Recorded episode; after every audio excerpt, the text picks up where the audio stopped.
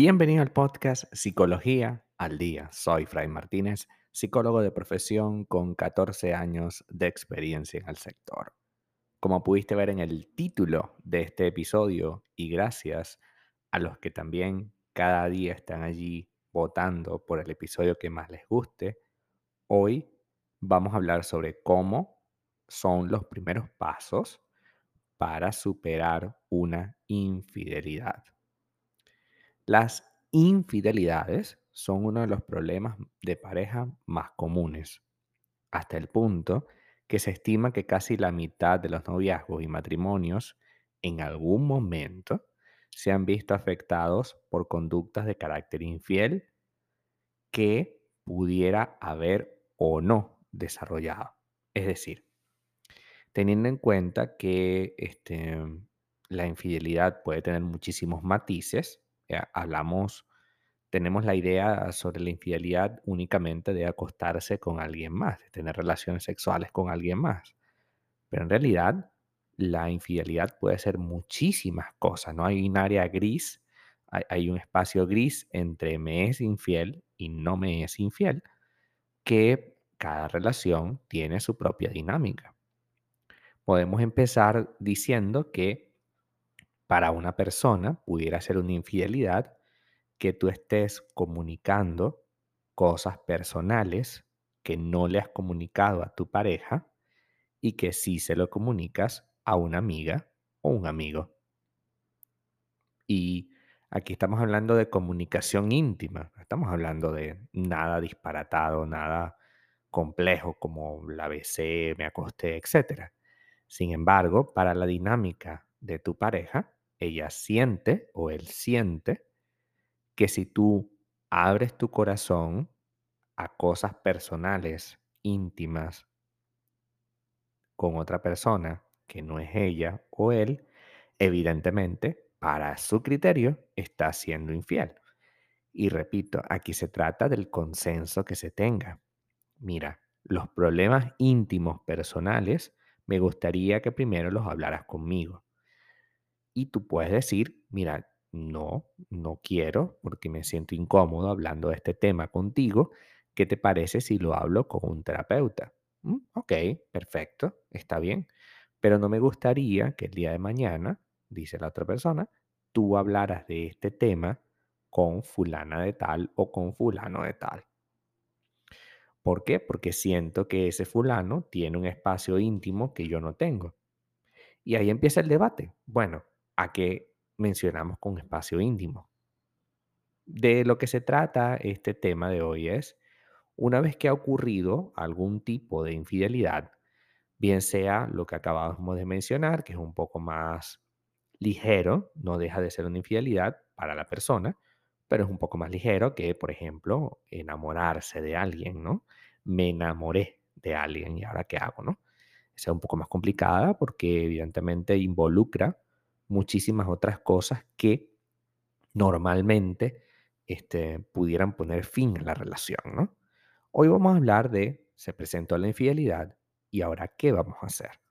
Primer paso, debes centrarte en ti mismo.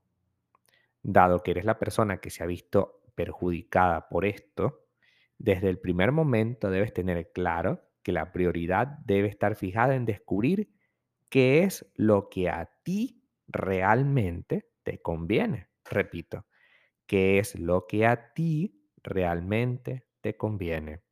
A partir de eso, te vas a posicionar dependiendo de si crees que te mereces la pena dar una oportunidad a esta relación o si por el contrario, esta situación, la infidelidad, es lo que necesitaba esta relación para ponerle fin. Incluso si te vas por la opción poner fin a la relación, es posible que sientas como un reto pasar de esta necesidad a la acción. La gestión de la infidelidad consistirá entonces en manejar tus miedos y saber expresarte sin dejar que la presión del otro te lleve a reprimirte. Porque ciertamente, a pesar de que el otro fue quien hizo la infidelidad, empieza a crear como una especie de como una especie de responsabilidad, ¿no? Y ciertamente hay una cuota, hay una cuota que, que te corresponde a ti. Siempre hemos conversado en este podcast acerca de que todo lo que ocurre en pareja es cincuenta-cincuenta. Si mi pareja fue infiel, algo yo hice o dejé de hacer que provocó, estimuló esta situación. Ojo, pero la responsabilidad de hacer eso no es mía, es de él o de ella. Así que, segundo paso, no dejes que te responsabilice por todo lo ocurrido. Una cosa es, como acabamos de hacer, explorar las posibles causas que han llevado a la otra persona a cometer la infidelidad. Entre esas causas puede estar tu presente. Y la otra es darle la oportunidad de que intente echarte toda la culpa a ti. Como víctima de la infidelidad, no tienes culpa Tienes una parte de responsabilidad, ya lo sabemos, pero culpa no tienes. Porque asumir que tienes la culpa significa que el otro se libra de toda responsabilidad. Y ahora eres tú quien tiene que asumir todo e incluso quien tiene que llevar a cabo el proceso de reconciliación. Y resulta que hay una máxima que dice, el que comete el daño tiene que reparar el daño. Tercero, si piensas en romper, plantéalo de forma directa. Si necesitas tiempo para pensar esta situación, plantéalo de forma directa. Es normal no tener idea de qué vamos a hacer. Es importante que la honestidad esté a la orden del día.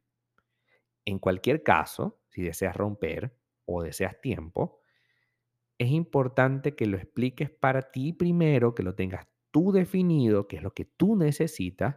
Recuerda el primer paso, ponerte de prioridad.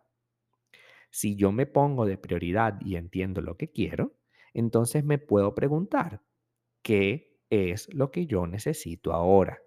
Estoy muy este, nervioso, eh, no sé qué hacer yo siento por un lado mucha rabia, pero a la vez siento que, que quisiera darle tiempo, ¿no?